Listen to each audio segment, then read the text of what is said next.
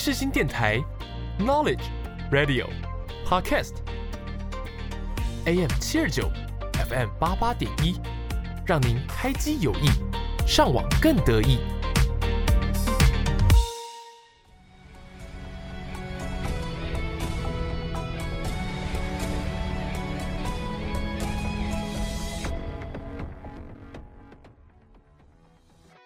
欢迎大家来到影剧历史面面观。你以为这又是一堂催眠的历史课吗？No No No，我们将会使出浑身解数，让你享受影剧，认识历史，一起发现剧中的巧思，讨论时事。就让我们开始吧。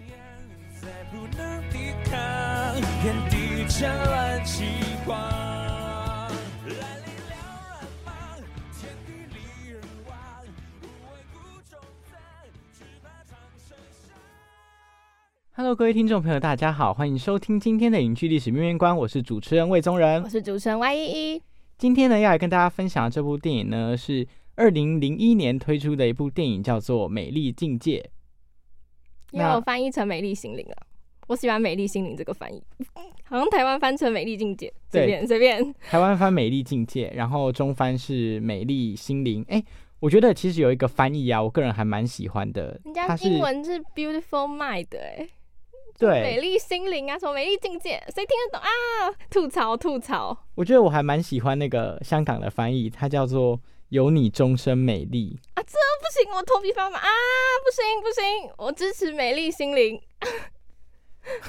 好，反正呢，就是呢，它有这三种翻译。那我觉得三种翻译啊，其实都还蛮呃准确的，就是都有呃一点点的讲到，但是我自己。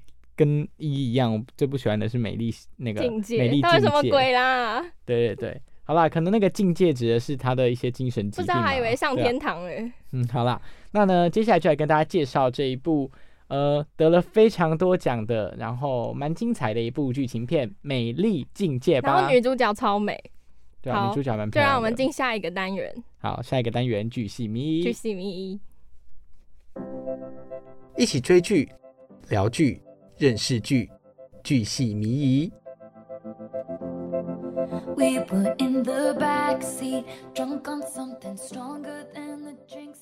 Hello，各位听众朋友，大家好，欢迎来到我们这个巨系迷疑的单元。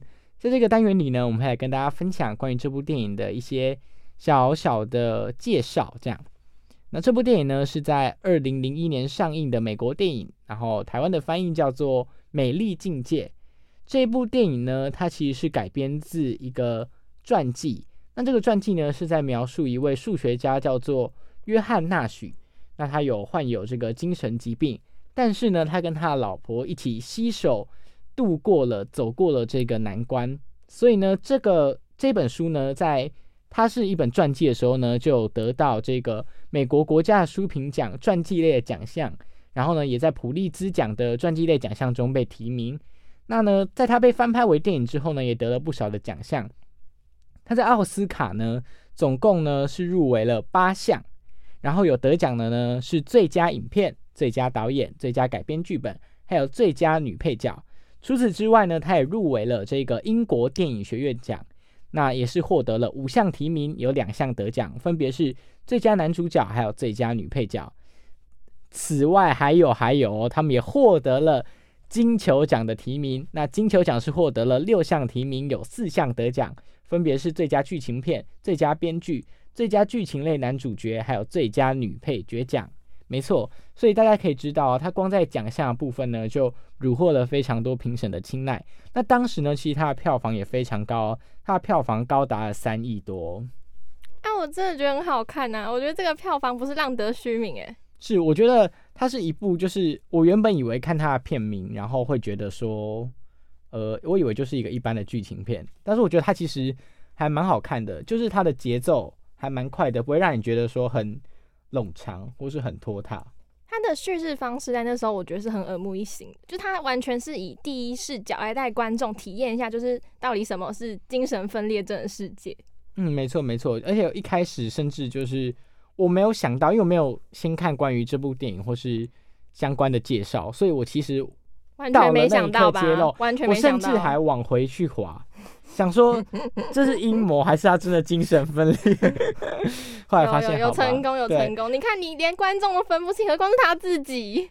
对对对，连我都往回去滑，啊我还想说，嗯，是我看错了吗？他真的精神分裂吗？这样，对，所以我觉得他算是一个非常有趣的叙事手法，而且他的切入角度很特别，就是通常啊，面对精神疾病，现在大部分的方式啊，就是采取可能是呃药物的治疗，或是有一些呃可能咨商啊之类的这些呃方式，但是我第一次知道，原来这种方式好特别哦，叫做共存，然后忽略它的存在。对啊，我那时候这真的是一般人类能做到的吗？真的，我觉得就是好震惊哦，就是竟然是采取这样的方式。那当然啦，其实中间有提到，呃，他除了忽略他们的存在以外，他同时其实也还在接受药物的疗治疗。对对对对。好，那接下来呢，就来跟大家分享这部电影里面呢，让我们比较印象深刻或是我们比较喜欢的部分吧。那就让我们进入到我们的下一个单元，你你点了没？你点了没？一起发现影剧中的细节与巧思。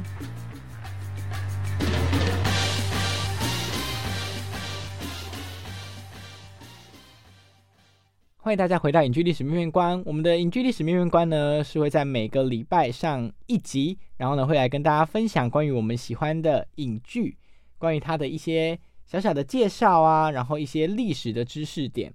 对，然后呢，我们的贴文呢会在每周三或者是周四更新，总之就是会在呃当周当集上架之前更新我们的贴文，跟大家预告我们当周要跟大家介绍的这个影剧。那我们的 IG 账号叫做 MSD History，MSD 底线 History 底线没错。你忘记说一个最重要的事情了，就是我们每周六呢十二点半会准时在各大平台更新哦，这是最重要的，记得记得。没错，好，那今天呢要来跟大家介绍这部电影呢，叫做《美丽境界》。这部电影呢是在描述一个数学家叫做约翰纳许，他跟他的太太一起对抗精神疾病的故事。而这个约翰纳许呢，他甚至呢还获得了诺贝尔数学奖。但是很可惜的是呢，在七年前，他跟他太太因为一场车车祸祸去世了。嗯，那哦、在这个单元叫做“你点了没”，我们还要跟大家分享一些电影里面我们印象深刻或是喜欢的部分。那话不多说，就我们的主持人一一先来跟大家分享吧。好，那这部电影是我推荐的，所以呢，让我先来分享，我觉得是理所当然。好，我来跟大家分享我最喜欢的部分。我最喜欢的部分呢，就是呃，其实前面他就呃，John Nash 他就跟精神疾病搏斗嘛，然后他也就是很疯狂，甚至还想把小孩淹死，不是故意的啦，但是他就是因为已经病已经严重到这个程度了。如果我们一个正常的想法来说，他应该就是不会在学术上太有突破，因为他感觉会把精力都放在就是呃治疗或者是控制自己的精神分裂症嘛，但是没有，他还是持续做研究，而且他做研究不单单是他就是自己做出成果，就是最后有一幕就是片尾时候，我觉得超感动，就是不是有一个教授，然后跟他说就是叫他去那个餐厅嘛。然后他们就授笔仪式，我觉得超感动的。而且那时候大家其实已经公然就是觉得他有病，然后他给他派去派去，然后还是继续让他留在学校，然后继续让他做研究。然后后面呢也有认可到他，所以我觉得这是给了一些嗯、怎么说嗯类似于病友的人吗一些希望，就是说其实你即使得了。就是精神疾病，或者是我觉得这可以通用在任何疾病啊，就是你还是有自己人生可以发展的方向，然后你只要可能够努力、够幸运，你有一天也是会被大家认可、所接受，所以就接受自己，然后面对生活吧。关于这个授笔仪式呢，我刚好看到一些比较特别的地方。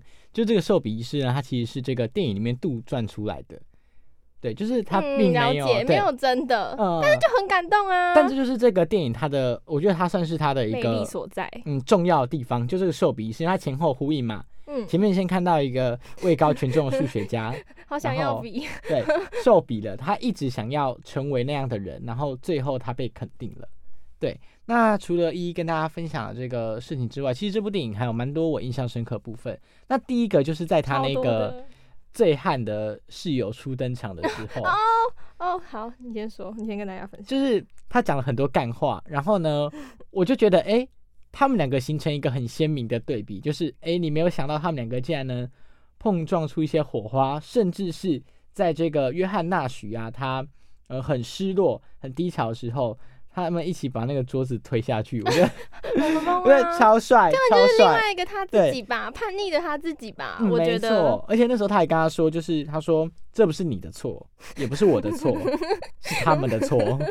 对，我觉得就是嗯，非常的棒，这句话我很喜欢欸。我要题外话，就是演室友那个男生啊，跟女主角结婚嘞，后来哦，真的假的？真的真的。所以他们是因为这部戏认识。，Oh my god！真的，而且我跟你说，我要分跟大家分享，因为我觉得太疯狂，就是他，而且他们是什么契机才会就是确定要结婚跟相守呢？就是那个谁，就是室友，他上一个节目的时候，他说他那时候亲眼看到就是双子星大楼被撞，就九一一，然后他就觉得他一定要做些什么，他就打电话给他，然后说说我想好，就是我们结婚吧。然后后来女主角说好，哇哦，就是这就好像那种啊现实版的，情对啊，就是这么突然。你知道最近也有一些艺人也是，就是那种什么电话没有换啊，然后就结婚了。嗯嗯，好，那呢这个单元呢，我们就跟大家闲聊到这里。下集呢，我们会来跟大家分享其他我们印象深刻的部分。那就让我们进入到我们的最主要的主题单元。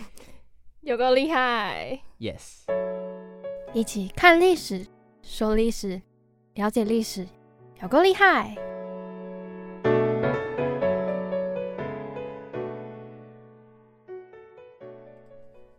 Hello，各位听众朋友，大家好，欢迎回到今天的影剧历史面面观，我是主持人魏宗仁。我是主持人依依。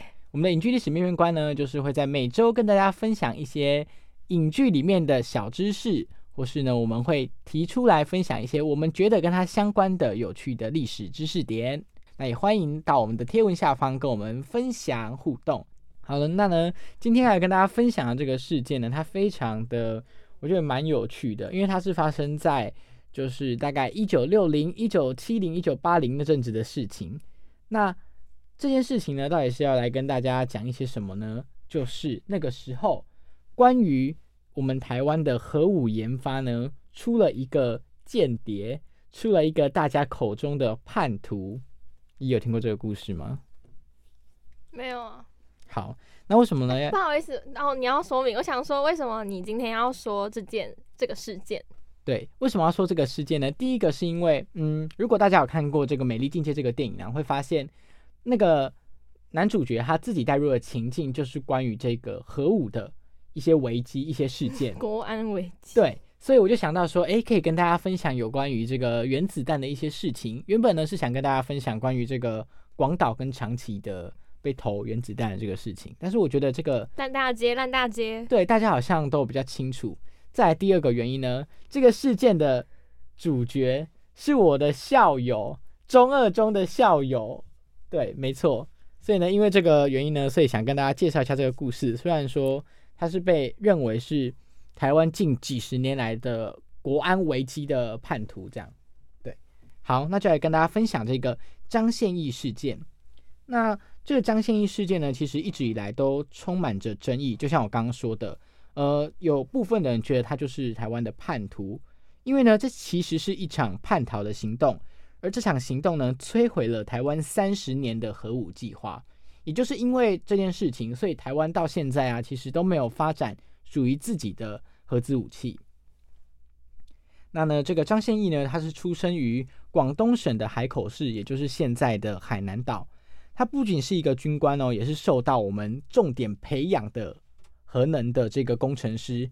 他曾经呢有得到我们政府的栽培，到美国去深造。他取得了核子工程的博士，并且进入到当时的中科院的核研所。那这个研究所呢，它其实对外宣称呢，他们是在发展核能发电的机构，但是呢，他们其实是在暗中执行发展核子武器的行动。那我相信听到这里，大家也很好奇，为什么台湾会想要在那个时候呢开始发展这个核武呢？那个时候呢，大概在民国五十年的时候呢，中国他们呢在新疆的罗布泊那边呢，成功试爆了原子弹。那中国试爆了原子弹之后呢，就令当时的蒋中正、蒋介石总统呢非常的震惊，他就想说，哇，大家知道那时候的两岸危机其实蛮紧张的嘛。那他当他知道对岸有在发展这个核武武器的时候啊，他就觉得不行，台湾必须要也有属于自己的核子武器的实力，所以呢，他就秘密邀请了以色列的核弹之父伯格曼哦访台，然后呢，在他的建议下，仿照了以色列的模式，设立了中科院，开始发展核武武器。在那个时候呢，美国对台湾发展核武的态度呢是默许甚至是支持的。但是到了蒋经国的时代，因为美中的关系产生了变化，如果大家历史课的时候有上就知道，包括什么联合国啊，各式各样的，慢慢的美中关系产生了变化之后呢，当然也影响到了台湾。台湾发展核武的行动呢，就因为这样受到了阻碍。当时啊，呃，时任外交部长的这个前夫啊，他就向美国大使馆呃承诺说呢，台湾政府绝对不会发展核武。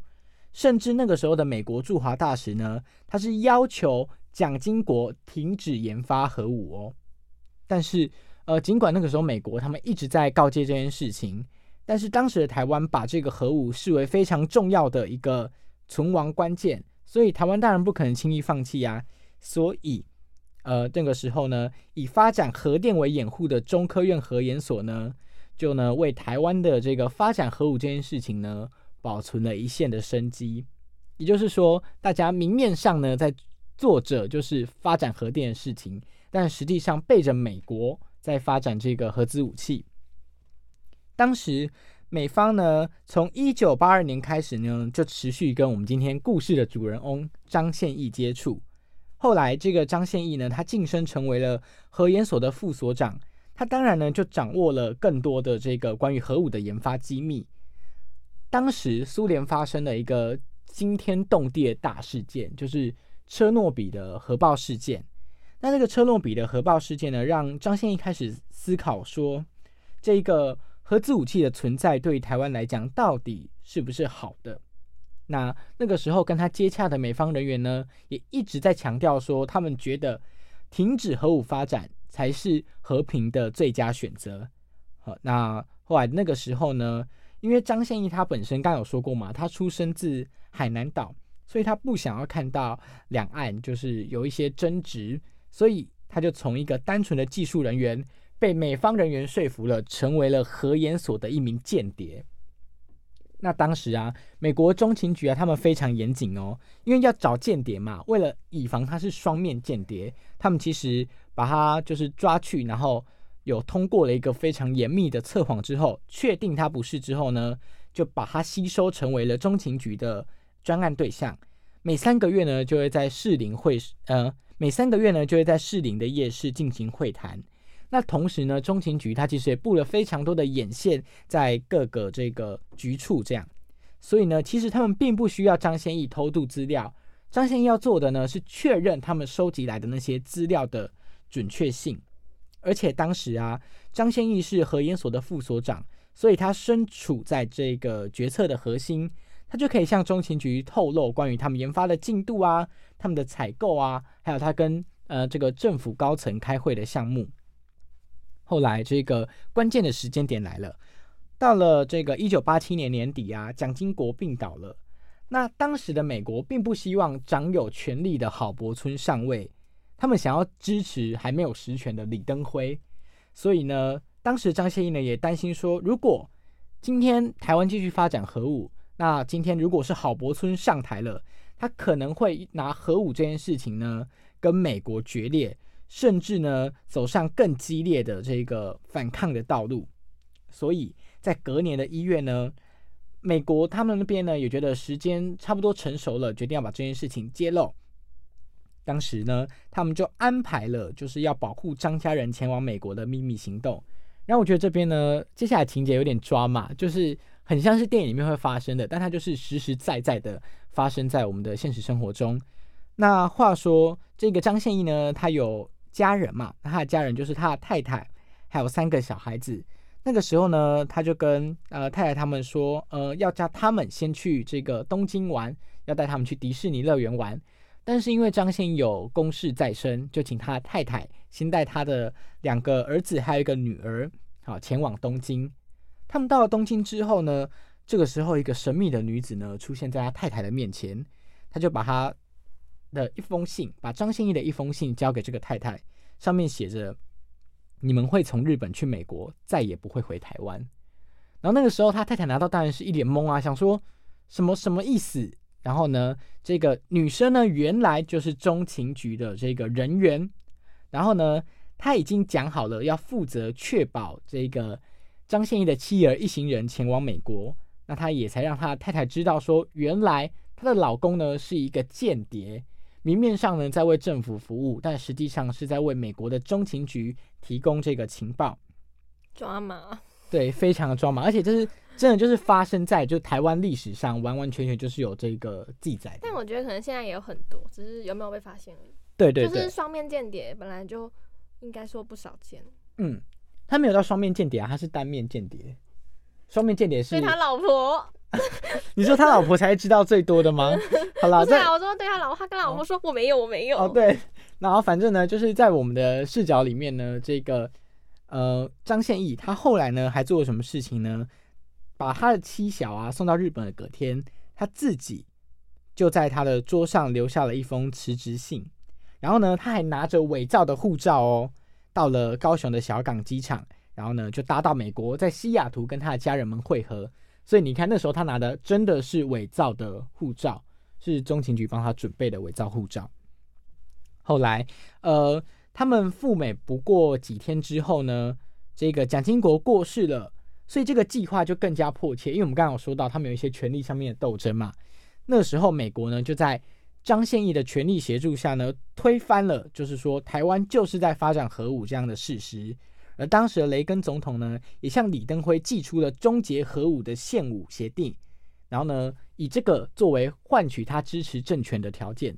所以你看，整件事情非常抓嘛，它牵扯到台湾的政权，牵扯到了台湾的核武发展。后来，在一九八八年的一月五日呢，在毫无预警的情况下，美国的人员呢就会同国际原子能总署，还有大批的人马，直接来到这个桃园县的嘉安村，然后闯入这个大门紧闭的中科院核研所，然后把东西搬空。就此呢，台湾发展了三十年的这个核武发展之旅呢，就画下了真正的句点。呃，给你看一下他的照片，长这长长这样，对。然后呢完完蛋，好像隔壁的李长博，对，然后那个时候的，怎么会怎么会这么慈祥？嗯，就是他现在啊，他现在还有，就是因为这件事情其实大家都知道，然后他也被部分的台湾人会一直说是叛徒嘛，因为他害台湾的核武就这样终结了。对，没错。然后呢，他那个时候为了要帮自己就是辩护，所以他也其实写了一封这个，哎，不是一封一本的自传书。他接受了记者的采访，在近几年写了一封，写了一本自传书，觉得有点像张学良？有 有一点有一有点像，对对对，有一点像对对，他写了一本自传书，然后呢，来跟大家陈述说他的想法跟立场是什么。那至于大家就是对这本自传书有兴趣的话呢，也可以自行去翻阅一下，看看你接不接受、认不认同他那边的说法。好，那今天呢就跟大家分享到这里，因为这个故事非常的长，所以今天的有够厉害呢，就跟大家分享到这里。那下个礼拜呢，会有一一来跟大家分享其他有趣的历史小知识。那就让我们进入到下一个单元，曲曲独行，曲曲独行。反应慢半拍，哈哈我是蔡依林。你现在收听的是世新广播电台。听谁说错的、对的、说美的、丑的？要问我，我看，我说，我怪美。AM 七二九，FM 八八点一，广播世界魅力无限，世新电台带你体验。Hello，各位听众朋友，大家好，欢迎来到影剧历史面面观这个单元，曲曲独行呢，会来跟大家一起欣赏一些这个影视剧的这个歌曲。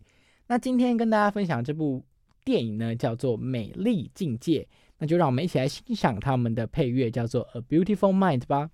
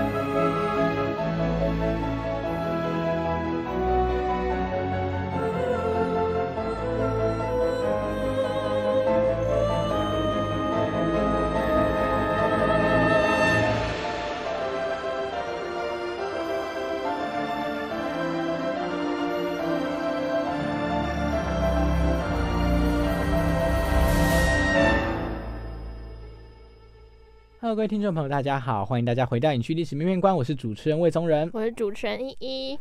今天的节目呢，就到这里告一个段落了。不知道大家还喜不喜欢今天的节目内容？欢迎到我们的节目贴文的下方，或是私讯我们，给我们一些意见还有回馈哦。对你们的回馈跟反应是我们进步的原动力。对，然后呢，下个礼拜呢，一样会来跟大家继续谈谈这一部《美丽境界》这部西洋电影。这部真的好看诶，我觉得推荐推荐，真心真情真心推荐。嗯，没错。那呢，呃，我我是觉得啦，就是大家如果要去看这部电影呢、就是先不要去查它的这个介绍，我觉得惊喜感会更高。surprise 的感觉。没错，没错。好，那今天呢就跟大家就是一起分享到这里，那就让我们一起期待下个礼拜节目内容。那就让我们跟各位听众朋友说再见，说拜拜啦，拜拜。拜拜，下礼拜见啦！下礼拜是我主讲，要来听吧。